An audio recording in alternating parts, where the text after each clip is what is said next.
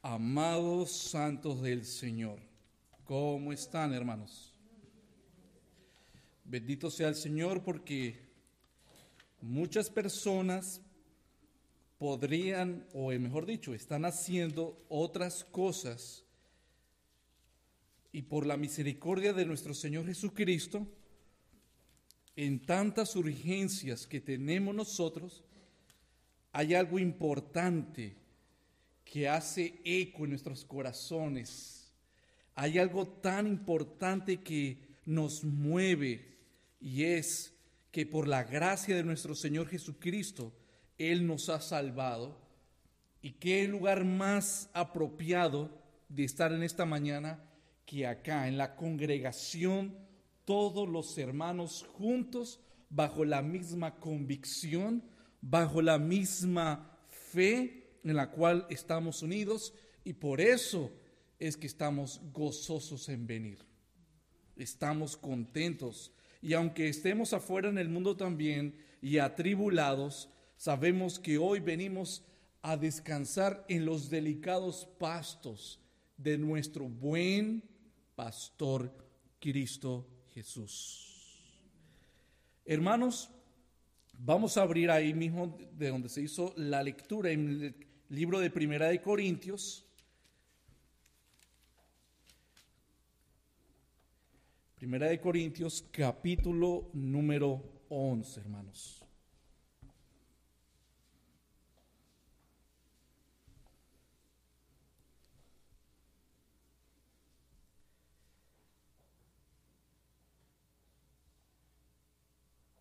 Nosotros, como creyentes en el Señor, cuando venimos y nos sumergimos en las escrituras, venimos con esa necesidad de encontrar y de buscar la voluntad del Señor, la voz audible del Señor a la hora de pronunciar las palabras santas de este libro precioso que Dios nos ha dado. Y solamente les quiero decir que la enseñanza, hermanos, de esta mañana se llama la necesidad de ortodoxia y ortopraxis. En el transcurso de la enseñanza, eso se va a ir aclarando y eso nos vamos a ir con ese concepto muy claro y edificado, si el Señor nos los permite en esta mañana. La necesidad de ortodoxia y ortopraxis. El versículo que yo les quiero compartir es el versículo número 2 del capítulo 11. Este versículo no es un versículo aislado, es un versículo que está complementado en la unidad del 2 hasta el 16, donde habla exactamente sobre los roles o cómo se deben de conducir los hombres y las mujeres en la iglesia del Señor.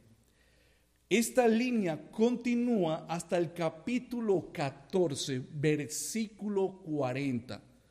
Y ahí se habla, destacando la exhortación que Pablo hace a los corintios por el desorden y la conducta en la adoración pública. Entonces está en los roles del hombre y la mujer en la adoración pública encontramos también el desorden que había en cuanto a la cena del Señor y encontramos también el desorden que había en cuanto a los dones que Dios le había dado a los corintios. Ahora, ustedes dirán, hermanos, ¿por qué el versículo que les voy a compartir en el cual nos vamos a sumergir es solamente el versículo número 2? Este es el versículo de introducción de esa primera unidad con respecto a los roles del hombre y la mujer en la adoración pública. ¿Ok? Ahora, antes de hacer la lectura, lo que les quiero decir con por qué la enseñanza le puso el nombre de la necesidad de ortodoxia y ortopraxis es porque la idea central en lo cual vamos a expandir en este versículo número 2 es que no es solamente conocer la verdad, sino que también hay que vivir la verdad. Esa es la idea de este versículo. Vamos a proseguir a leer solamente el versículo 2 hermanos, amados santos, y de ahí hacemos una pequeña oración para introducirnos y que el Señor nos dirija en esta mañana. Dice la palabra del Señor, os alabo, hermanos, porque en todos acordáis de mí y retenéis las instrucciones tal como os las entregué. Señor, ayúdanos en esta mañana a la exposición de tu palabra. Queremos salir confortados, exhortados, animados. Queremos estar meditando y deleitándonos en tu palabra, que sabemos que nos vas a hablar, Señor. Necesitamos de ti, dependemos de tu gracia. Sabemos que éramos del mundo, nos has sacado del mundo y nos has limpiado por medio de la palabra, pero nos vuelves a mandar al mundo para ser la luz y la sal para los que todavía están en la oscuridad. Que esto, Señor Santo, nos haga reflexionar para que podamos continuar cada día esforzándonos, buscando la santidad, buscando la práctica de la verdad, porque queremos seguir evangelizando con la conducta, pero no solamente con la conducta, sino una conducta con fundamento. Y esa conducta es en base a una sana exposición, pero también a una conducta de ejemplo y de imitación. Te lo pedimos en esta mañana, en el bendito nombre de nuestro amado Señor Cristo Jesús. Amén. Como les dije, hermanos, este versículo no es aislado, es parte de esta unidad con respecto a cómo se debe de conducir los hombres y las mujeres en la adoración pública. Pero hermanos, este versículo número 2 me he detenido porque me ha cautivado en lo personal, me ha redarguido de pecado, me ha consolado y me ha hecho realmente examinarme si estoy en la fe. Solamente el versículo 2. Y es mi anhelo como hermano de ustedes poder compartir lo que hay en ese texto bíblico, hermanos. ¿Ok? Ahora, la gratitud encontramos de Pablo una gratitud en el versículo 2 porque retenía las instrucciones. Vamos un poco a un contexto inmediato a través del libro de Primera de Corintios. Hermanos, sabemos que nosotros no estamos aislados en quién eran los corintios. Era una iglesia que yo considero, hermanos, que si no hubiera, si no hubiera existido la segunda carta de los corintios y esta iglesia fuera hoy parte nuestra de la sociedad en la cual estamos, creo que fuera muy cuestionado por la conducta, por la práctica, por lo que ellos hacían como iglesia. En pocas palabras, sabemos, hermanos, ¿verdad? De antemano, que era una iglesia totalmente desordenada en todos los sentidos. Y vemos que había divisiones, vemos que había carnalidad, vemos que había inmoralidad, y dentro de la inmoralidad, un caso particular, como lo menciona capítulo 5, sobre el incesto de aquel joven que estaba con la madrastra y la iglesia no hacía nada, todo le daba igual. Vemos también, por ejemplo, en el capítulo 8, capítulo 9 y capítulo 10, en resumen estoy dando esto, con respecto a veces la superioridad que algunos pensaban y creían, como leyó el hermano Juan cuando estaba leyendo Primera de Corintios eh, capítulo 10. La superioridad, eh, muchos se iban en ese libertinaje a seguir comiendo alimentos ofrecidos a los ídolos, lastimaban a los demás o de una conciencia más débil. Entonces, hermanos, había un caos en esta iglesia. Y viendo ese caos, del cual es una enseñanza para no hacer eso, es por eso donde me cautiva el versículo 2. Porque en el versículo 2, ¿cómo comienza? ¿Qué Pablo le dice a los corintios? Os alabo. Eso es interesante. Y luego dice, hermanos, los considera hermanos en la fe. Y luego dice, porque en todo os acordáis de mí. Recuerdan que Pablo en el capítulo 9 defiende su ministerio apostólico. Muchos de los corintios no querían seguir a Pablo, otros sí lo seguían. Recuerden que había uno que decían que eran de Cefas, otros eran de Pablo, otros dicen que eran de Cristo. Pero Pablo, de forma general en el versículo 2, nos dice que los alaba.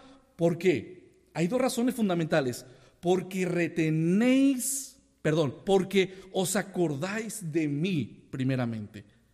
Y luego dice, y retenéis las instrucciones tal como os las entregué. Mira las palabras, hermanos, de Pablo a los Corintios. Entonces el apóstol manifiesta motivo de alabanza. Y no, eso nos quiere decir con esto que hermanos, no todo en Corintio era negativo. No todas las cosas en Corinto eran negativas. Aún en medio de este caos, en medio de esta carnalidad, hay algo de alabanza. Y a veces pareciera como que no hay una certeza qué fue lo que provocó eh, esta alabanza de Pablo a los corintios. Pero si ponemos atención, como le dije hermanos, en dos afirmaciones muy claras en el versículo 2. Primero, os acordáis de mí. Y segundo, retenéis las instrucciones como las entregué. Ahora, hay una palabra interesante en la cual les quiero decir en el, en el original qué significa. Y es la palabra instrucciones. Esa palabra de instrucciones en el griego significa paradosis ¿Qué es eso? Significa pasar de mano de uno a la mano de otro. ¿Ok? Pasar de la mano de uno a la mano de otro. Eso da o denota una tradición. Igual, si vamos y tienen la oportunidad de ir a, al original griego, a las Biblias interlineales, Biblia de las Américas, las Biblias en inglés, no usan la palabra instrucciones se usa la palabra tradiciones. Esto es algo también que me ha dejado a mí pensativo y entiendo qué es lo que está Pablo queriendo enseñar. También observamos que hay un verbo de entregar. Entonces, si unes esa palabra de instrucciones o lo que se entiende originalmente como tradición y con la palabra de entregar, es, donde se denota esta tradición. Se transmite de una mano a otra mano, se va dando de generación en generación. Ahora, recordamos, hermanos, que la enseñanza de los apóstoles, ¿cómo comenzó? La enseñanza de los apóstoles comenzó de forma oral. Solo después fue escrita en las distintas epístolas. Ahora, Pablo les recuerda cómo les había comunicado cómo les había, no voy a usar la palabra instrucción por ahora, voy a basarme en el original, la palabra que como Pablo los alaba porque habían guardado las tradiciones durante el tiempo que estuvo presente en ellos. ¿Cuánto tiempo estuvo Pablo? 18 meses estuvo Pablo con los corintios instruyéndolos. ¿Por qué estoy enfatizando la palabra este, hasta este momento tradición? Porque cuando usamos la palabra tradición hay algo que nos llega y nos hace clic en nuestra mente. La tradición es mala. Los corintios guardaban lo recibido con firmeza. ¿Ok? Y enfatizo, los corintios, dice Pablo, guardaban la enseñanza con firmeza. En otras palabras, quiero parafrasear, lo que Pablo está diciendo es lo mismo que le transmití, ustedes lo están manteniendo. Por eso los alabo. ¿Estamos claros ahí, hermanos? Ok. Por ejemplo, en Segunda de Tesalonicenses, el que me quiera acompañar, Segunda de Tesalonicenses, capítulo número 2, versículo 15, dice la palabra del Señor. Así que, hermanos, así que, hermanos, estad firmes y retened la doctrina que habéis aprendido, sea por palabra o por carta nuestra. Le estoy compartiendo esta cita de segunda de Tesalonicenses es para destacar que la instrucción es lo mismo que hablar de doctrina, es lo mismo que hablar de enseñanza, es algo que se transmite de generación en generación. Por eso en esa parte estoy enfatizando el nombre de la enseñanza, la primera parte es que es necesario ser ortodoxos ortodoxos en el aspecto de que estamos reteniendo la tradición transmitida de generación en generación de las enseñanzas de Cristo a los apóstoles, de los apóstoles a los padres de la iglesia y así sucesivamente hasta hoy en día si nos mantenemos en el fundamento de la fe por la doctrina de los apóstoles. Esta es una necesidad actual en el mantenimiento de las enseñanzas en las iglesias. ¿Sí o no, hermanos? ¿De qué vale una adoración transversada? ¿De qué vale una alabanza adulterada? nosotros necesitamos para poder adorar al Señor, para poder nosotros mantenernos en una adoración genuina, lógicamente necesitamos mantenernos en las enseñanzas o en las tradiciones o en las instrucciones bíblicamente como se han venido enseñando de forma ortodoxa. Pero al mismo tiempo les quiero dar como un antónimo o un contraste si usamos la palabra tradiciones. Y es acá donde les quiero también eh, compartir con ustedes que, por ejemplo, en Colosenses capítulo 2, versículo 8, encontramos lo que comúnmente o naturalmente nosotros asumimos que las tradiciones pues, son malas, ¿verdad? Porque muchos de nosotros, o por no decir que la, eh, la mayoría de nosotros, Dios nos sacó de la, de, la institución tradicional romana, donde lo fuerte de ese movimiento es las tradiciones, que es lo mismo que enseñanzas, enfatizo. Colosenses 2.8. ¿Qué son las malas tradiciones o las malas instrucciones? Mira lo que dice Pablo a los de Colosa. Mirad que nadie os engañe por medio de filosofías y huecas sutilezas, según las tradiciones de los hombres. Entonces, lo, lo, malo de usar esta palabra o lo que entendemos con tradición es las tradiciones que son negativas o malas o perversas son las que provienen de los hombres. ¿Y cómo provienen de los hombres? Porque dicen Colosenses 2.8 que estas filosofías son huecas sutilezas, que son conforme a los rudimentos del mundo y no según Cristo. Con esto quiero enfatizar que hay tradiciones correctas, bíblicas, y hay tradiciones no correctas que estamos lo mismo diciendo que las instrucciones, la doctrina, la sana enseñanza. Ahora, si ustedes también luego me acompañan en Mateo capítulo 15, versículo 2, encontramos una pregunta que le hacen los fariseos, que son la imagen de la mala tradición, en Mateo 15, 2, y dice, y preguntan ellos hacia nuestro Señor Jesucristo, ¿por qué tus discípulos quebrantan la tradición de los ancianos.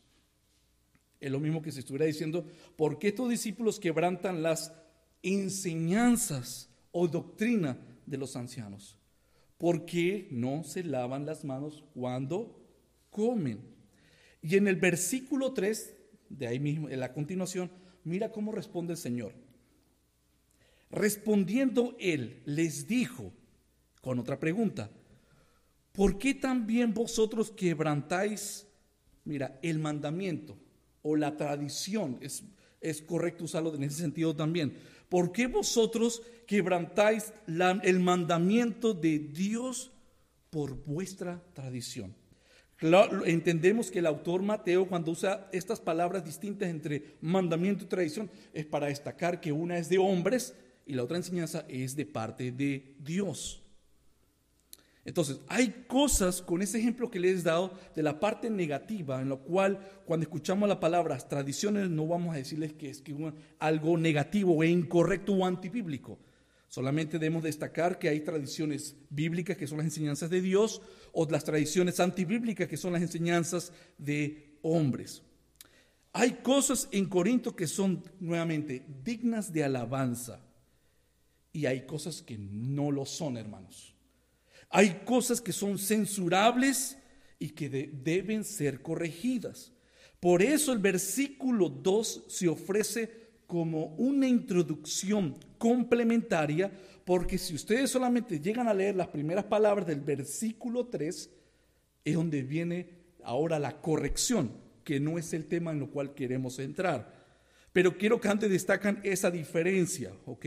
Esa diferencia cuando dice, pero quiero que sepáis. Cuando dice que, pero quiero que sepáis, es algo que no lo estaban practicando o algo que no era todavía enseñado.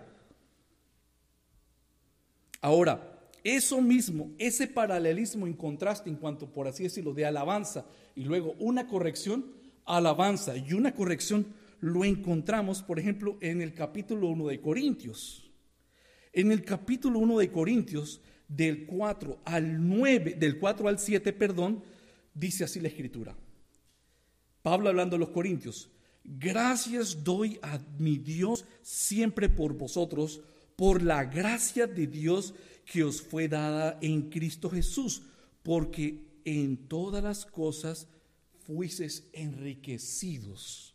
Si ven cómo Pablo les dice que son enriquecidos en Cristo Jesús a los corintios, dice que fueron enriquecidos en Él en palabra, en ciencia, así como el testimonio acerca de Cristo, que dice, ha sido confirmado en vosotros. De tal manera que nada os falta en ningún don. Era una iglesia completa. Solamente estaban esperando que, dice, la manifestación de nuestro Señor Jesucristo. Pero luego si ves el versículo 10, ¿ok? Dice, os ruego pues hermanos, por el nombre de nuestro Señor Jesucristo, que habléis todos una misma cosa. Sí, sí están notando el contraste que quiero enfatizar, la alabanza que tienen todos los dones y luego hacia Pablo la exhortación. Dice que tienen todo, pero en el versículo 10 dice que estaban todos desunidos. De esa misma manera, hermanos, después de una alabanza, Pablo usa ese tono correctivo en el versículo 3 de nuestro texto, hermanos. Ahora, la alabanza del versículo 2 no continúa de igual manera y si van en el capítulo 11 hasta el versículo 17, porque en el versículo 17 dice específicamente, pero al anunciarlos esto que sigue, no los alabo. ¿Lo ven, hermanos? Pero al anunciarlos esto que sigue, no os alabo, porque no os congregáis para lo mejor, sino para lo peor. Otro ejemplo que vemos de este mismo patrón, de esta afirmación paralela de, por así decirlo, positivo, negativo, positivo, negativo, está en el capítulo 4, ahí mismo en Corintios, versículo 14, con contraste del capítulo 6, versículo 5. ¿Qué dice el capítulo 4 del versículo 14? Pablo le dice que él no escribe esto para avergonzarlos, sino para amonestarlos como a hijos amados. Qué hermoso, ¿verdad? Ok, no los quiero avergonzar. Pero si luego van para el capítulo 6, versículo 5, ¿qué dice ahora?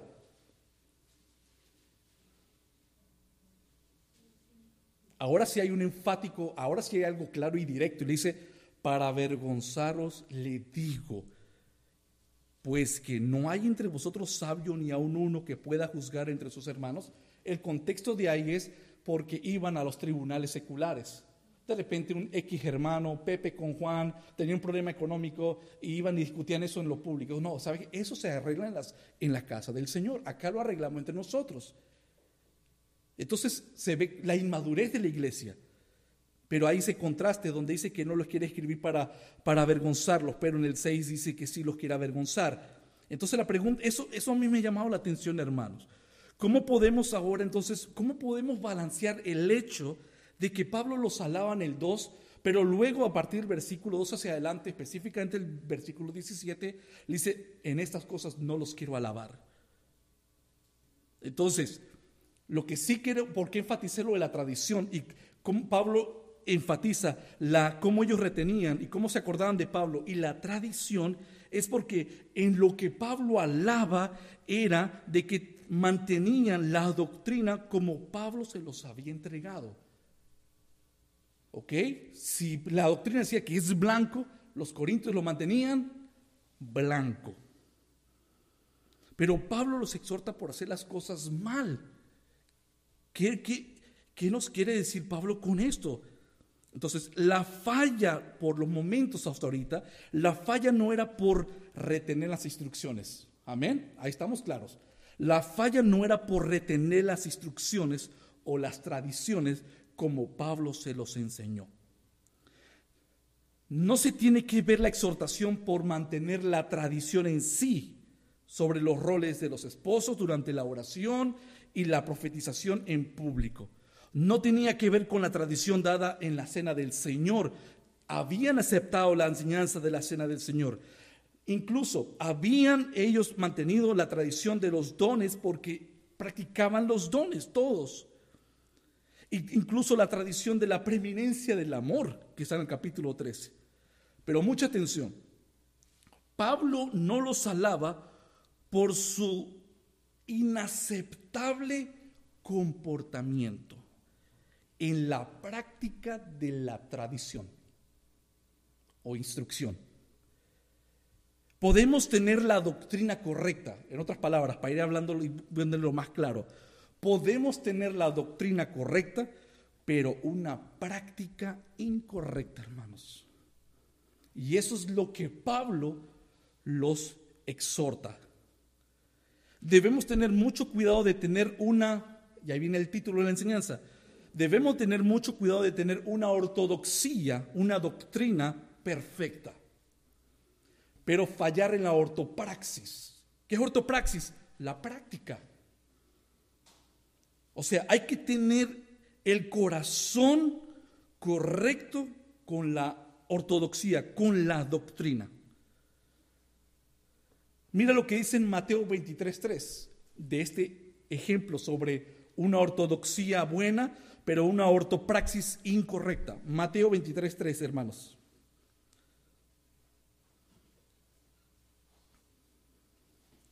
Así que todo lo que os digan que guardéis, guardadlo. Está hablando del contexto de quién, de los fariseos, ¿verdad? Así que todo lo que os digan que guardéis, guardarlo. Y hacedlo. Mas no hagáis conforme a sus obras, porque dicen y no hacen. De repente en ciertas doctrinas los, los, fariseos estaban en lo correcto, pero en la práctica estaban, hermanos, descalificados. Algunos de nosotros somos como aquellos cristianos, con este otro ejemplo que les voy a dar. Somos como esos cristianos. Y les doy el ejemplo con la iglesia de Éfeso. Esa iglesia de Éfeso, que fue fundada por Pablo durante su segundo viaje misionero, una iglesia en la cual el Evangelio impactó en esa iglesia. Es una iglesia en la cual fue dominante en la sociedad que los rodeaba Incluso dice en Hechos 19 de la iglesia de Éfeso que los paganos comenzaron a quemar sus rollos y dejaron sus tradiciones o enseñanzas seculares y comenzaron a entrar dentro del conocimiento de la palabra de Dios, hablando de la iglesia de Éfeso. La iglesia de esa ciudad se convirtió en la punta de la lanza de toda la evangelización de Asia Menor, de eso entonces que hoy en día es Turquía. Qué ejemplo de Efesios, de los Efesios. Sin embargo, si vamos hermanos a Apocalipsis, en Apocalipsis vemos que la primera carta de nuestro Señor Jesucristo a las siete iglesias de Asia Menor Y hay una en específico que va dirigida a los de Éfeso. Acompáñame Apocalipsis capítulo 2, versículo 2. Porque hay algo interesante que es paralelo con lo que Pablo estaba haciendo con los corintios acá, específicamente en la introducción del versículo 2. Apocalipsis 2.2. Y vamos a poner mucha atención en este texto, hermano, especialmente el versículo 3. Ahora, acá viene una alabanza de la persona misma de Cristo Jesús nuestro Señor. Y presenta a la iglesia de Éfeso y le da una alabanza. Mira lo que dice el versículo 2.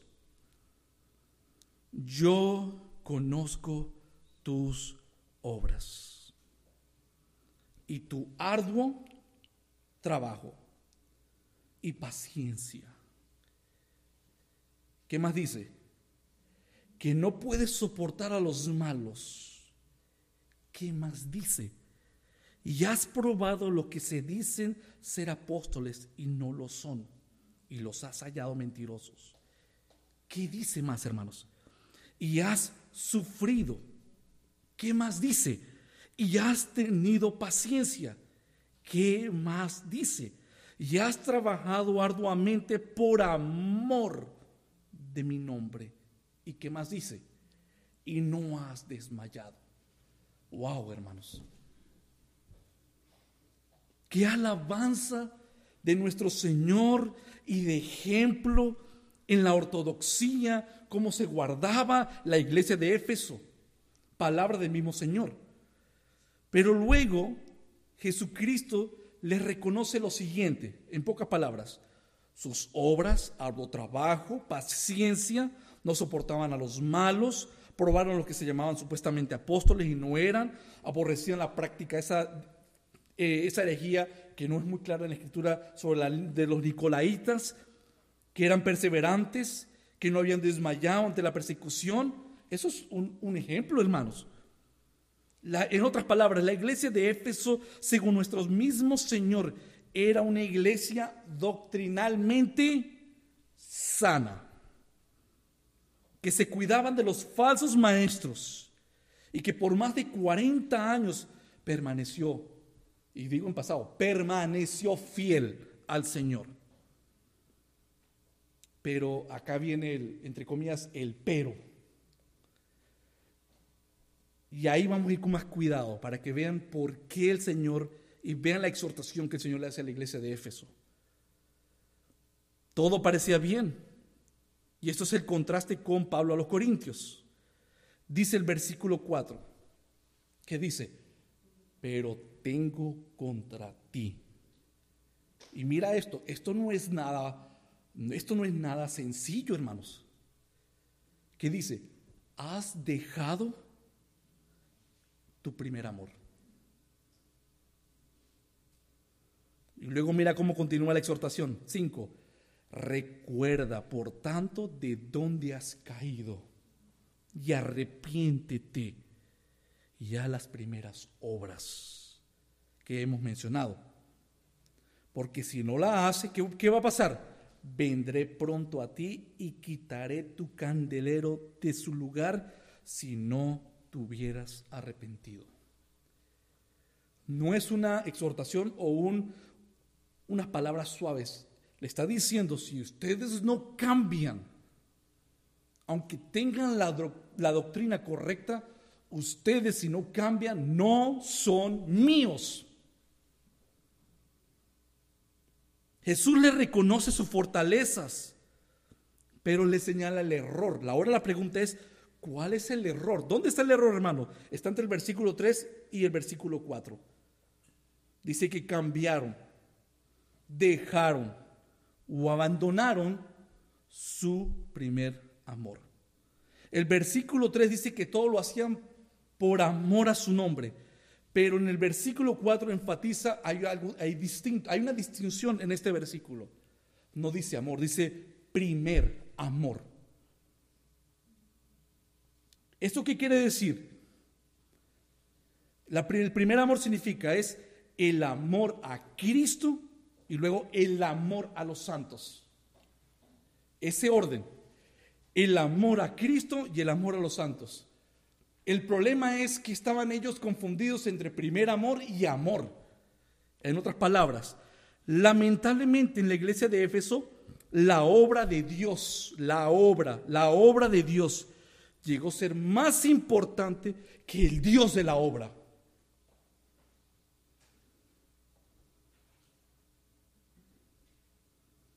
Que la iglesia, en lo que nos podemos llenar de tantas circunstancias para llevar el Evangelio, puede ser que en esa urgencia la iglesia se volvió más importante que el Cristo mismo.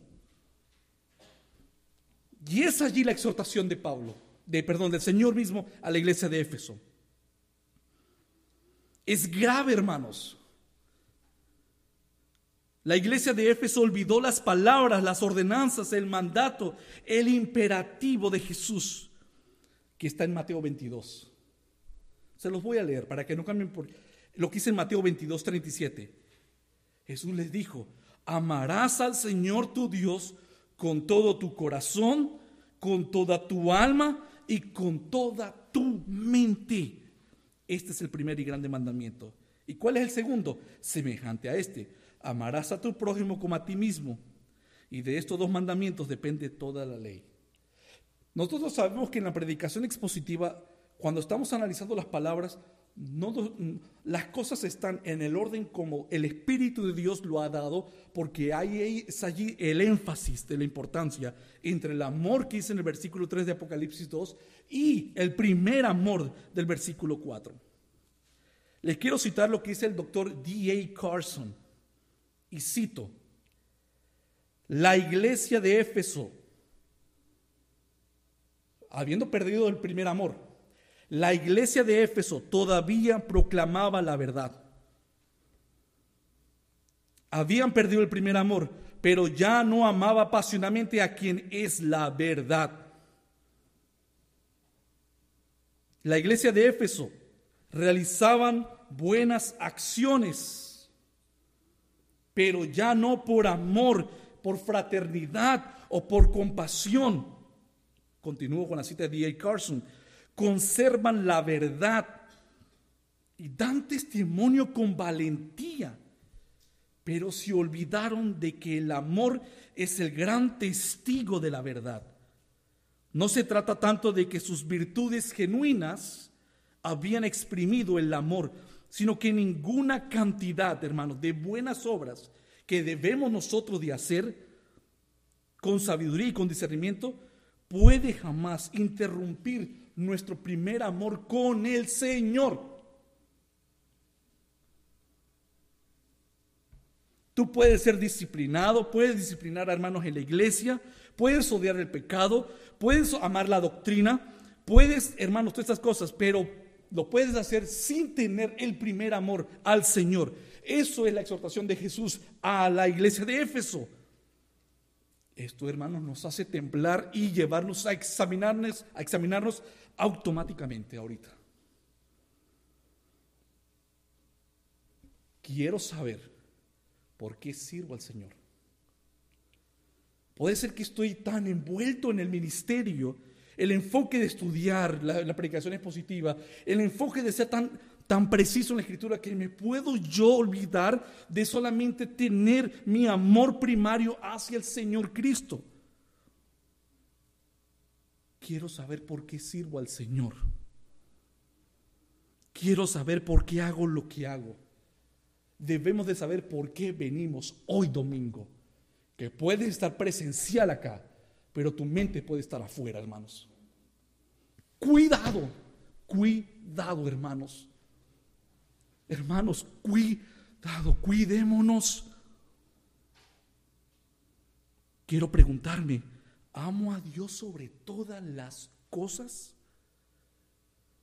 Los efesios estaban haciendo un buen trabajo, hermanos, pero su corazón estaba alejado de Dios. Por lo tanto, no se trata en primera instancia de lo que hacemos no se trata en primera instancia en lo que hacemos.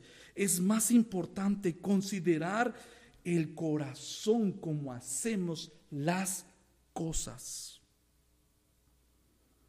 Es más importante cómo llevamos nuestro trabajo de lo que debemos de hacer, porque eso no lo podemos olvidar, la ortodoxia no podemos olvidarnos, hermanos, pero cuidémonos en la ortopraxis, con qué hacemos la práctica de lo que hacemos. El enfriamiento en mi amor hacia Dios, si yo me enfrío hacia mi primer amor, que es el Señor, es porque mi corazón está enamorado de algo más. Y eso algo más no necesariamente significa que es tras el diablo con sus cachos. Puede ser que esté enamorado desde el ministerio más que del Señor. Cuidémonos. Le somos infieles a Dios. Y si le somos infieles a Dios, es porque le estamos siendo fieles a otra cosa, automáticamente, hermanos. Entonces, al igual que la iglesia de Éfeso y la iglesia de los Corintios, nos debemos de preguntar, Hermanos, tres preguntas para ir terminando. Tres preguntas como exhortación. Y los voy a hacer en tres tiempos. Pasado, presente y futuro. ¿Por qué hemos perdido el primer amor? Hablo para aquellos que ya están ahí. ¿Por qué hemos perdido el primer amor? Luego nos vamos a dirigir a, ese segundo grupo. ¿Por qué estamos perdiendo el primer amor? Analízate, examínate. Puede ser que estás en la transición. Y vamos para aquellos que en cierta manera están los dardos ahí pegando a la mente. Vas a perder tu primer amor? ¿Vas a perder tu primer amor? Estamos más ocupados, hermanos, en lo que hacemos que en lo que somos y de lo que debemos de ser en el Señor. Mire, yo soy un, y me pongo como ejemplo, estoy envuelto ahora en la predicación con los hermanos allá en Gardina predicando la palabra, y estamos como una iglesia nueva en la transición, adaptándonos y asumiendo tantas responsabilidades. Y les quiero decir de mi parte, yo tengo que cuidarme, porque a veces tanto me he envuelto en estas cosas. ¿Saben qué, hermanos? Que a veces me he comenzado a dar cuenta que estoy comenzando a perder mi devocional íntimo con el Señor. Por estar tan Mira, el, hermano, nosotros tenemos un enemigo común, Satanás. Okay. Satanás, en medio de, los dardos como él nos ataca, una puede ser que nos ponga ahí batalla para que, obstáculos para no avanzar. Eso es una forma. Pero la otra forma como también Satanás puede atacar es que Puede ser que no te ponga obstáculos, puede hacer que solamente te empuje mucho más rápido. Y en ese empuje mucho más rápido te vas quedando y te vas olvidando de ese primer amor que debes de tener para el Señor. Las urgencias, los afanes te van consumiendo. Satanás sabe que de repente no va a venir, no va a decir, mire, te voy a dar estas cosas, riquezas, porque vamos a decir, no, esto es del diablo, esto, esto, esto yo no lo voy a aceptar. Pero puede ser que te lo envuelva dentro de las cosas del Señor. Puede ser que dentro de las cosas y el ministerio y las cosas del Señor, puede ser que dentro de eso te estés perdiendo. Como cristiano, yo, Franco, como esposo, como padre, como ministro, yo no quiero ser conocido, hermano, solamente por tener la doctrina correcta. Quiero que mis hermanos vean en mí si estoy viviendo y si se refleja, como dijo Charles Spurgeon, el, buen, el hombre de Dios, la santidad que vive es como un buen perfume. No hay que ir a verlo, solamente se huele, se siente, se ve, hermanos. Entonces estoy consciente de lo importante que es el servir, lo importante que nosotros debemos de perseverar lo importante que no debemos soportar a los malos, Lo importante de señalar a los falsos profetas, hay que hacerlo, hermano. El aborrecer las prácticas de los herejes, el que no desmayemos, que no apostatemos, que andemos ahí en medio de la persecución, como dijo Pablo, estamos ahí prosiguiendo el blanco. Está bien. Sin embargo, no debemos ser reconocidos solamente por eso. Recuerdan lo que le he dado el ejemplo con los de Éfeso. Debemos desear con todo nuestro ser, debemos desear a Cristo, hermanos. Que no podamos quedar ahí cautivos delante de la cruz. Porque Él conoce nuestros corazones, nuestras intenciones, nuestros motivos. Y él y él es el único que sabe si realmente lo estamos amando, cómo él nos pide que lo amemos.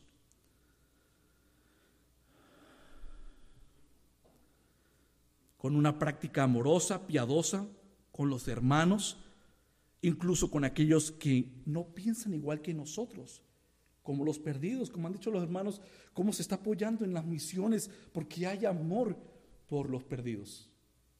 Pero eso no puede quitar el primer amor, primeramente al Señor. Es lamentable, hermanos, y es tan cotidiano en muchas iglesias de hoy en día que muchos solamente tienen una ortodoxia, pero la ortopraxis está acabada está enterrada y por eso están solamente con mente llenas de conocimiento, pero fríos, hermanos. ¿Por qué creen que en el, en el manjar de Primera de Corintios, el capítulo 13, Pablo les da a los corintios lo que es la exhortación de todo el libro, la preeminencia del amor. Los corintios tenían los dones, la teología, la doctrina. ¿En qué fallaban? Su amor, hermanos el amor. Y ahí en 1 Corintios 13 hay una parte donde dice el texto de que eh, nosotros podemos entregar nuestra vida por una persona y no tener amor. ¿Cuántos le han cautivo esa frase? A mí es algo que a mí siempre me ha retumbado en mi mente. ¿Cómo es eso de que, que yo puedo eh, dar mi vida por alguien y no tener amor? está en base a lo que estamos estudiando con los Efesios como paralelo en Apocalipsis 2. Porque puede ser que estás enfocado en amar en la salvación de esa persona, pero te has descuidado en el amor porque lo haces y que es para el Señor. Es una línea muy fina, hermanos. Entonces le comparto este último texto como una urgencia y me incluyo, porque el que nos está dando esto es el buen pastor que nos hace descansar en los delicados pastos. Y vayamos al libro de los Hechos, capítulo 20.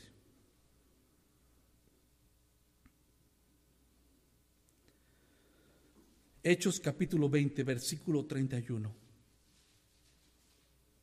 La exhortación no la haré en mis propias palabras, sino en las palabras inspiradas por el Espíritu de Dios por medio del apóstol Pablo.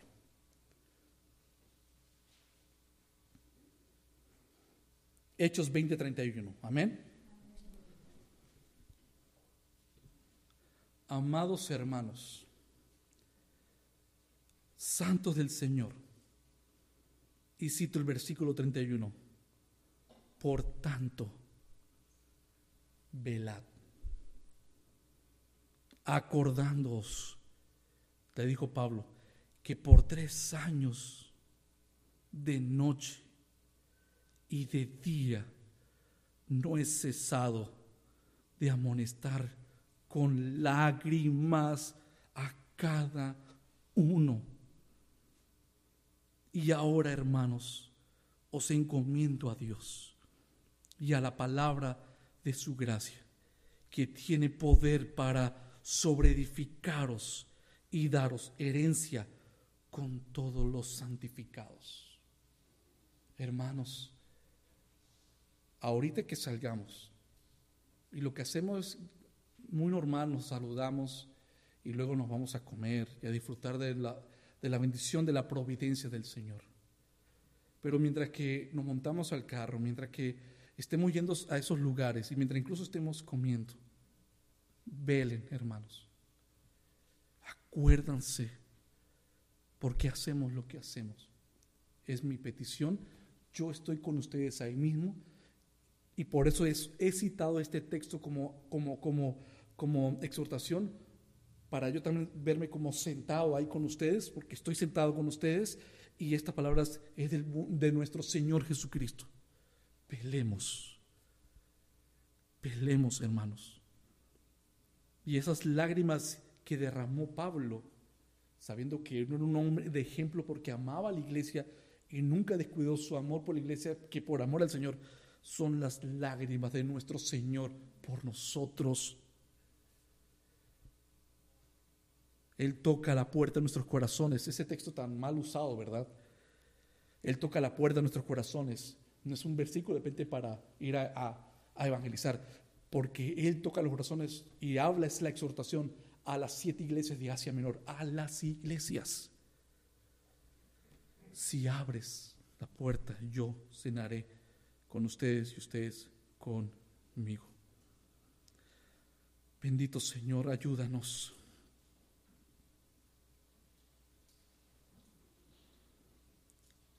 Alabado Santo Dios. He aquí, Señor, delante de ti mi mente, mi corazón, todo mi ser. Perdónanos, Señor. Que tan fácil es deslizarnos y olvidarnos que tú eres nuestro deleite es tan fácil también caer en la monotonía y una religión externa hueca de venir cada domingo. Señor, que esto, estas palabras que nos has dado, en esta introducción, solamente en este versículo 2, como alabanza, pero con algo que nos tienes que decir que los próximos días míos y de mis hermanos en esta congregación, cuando vengan desde la mañana, preparemos nuestra mente, nuestro corazón, gozándonos delante de ti, Señor, porque venimos más allá de ver a mis hermanos, primeramente, adorarte a ti con toda nuestra mente, fuerzas y alma. No nos queremos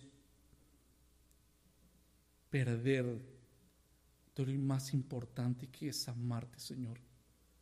Ayúdanos a mantenernos enfocados en el primer amor. Y que no solamente seamos ortodoxos en la doctrina, pero que en la ortopraxis estemos también totalmente centrados en tu amor. Te lo pedimos en esta mañana, en esta parte de la tarde, en el bendito nombre de de Cristo Jesús. Amén. Que Dios le bendiga, hermanos.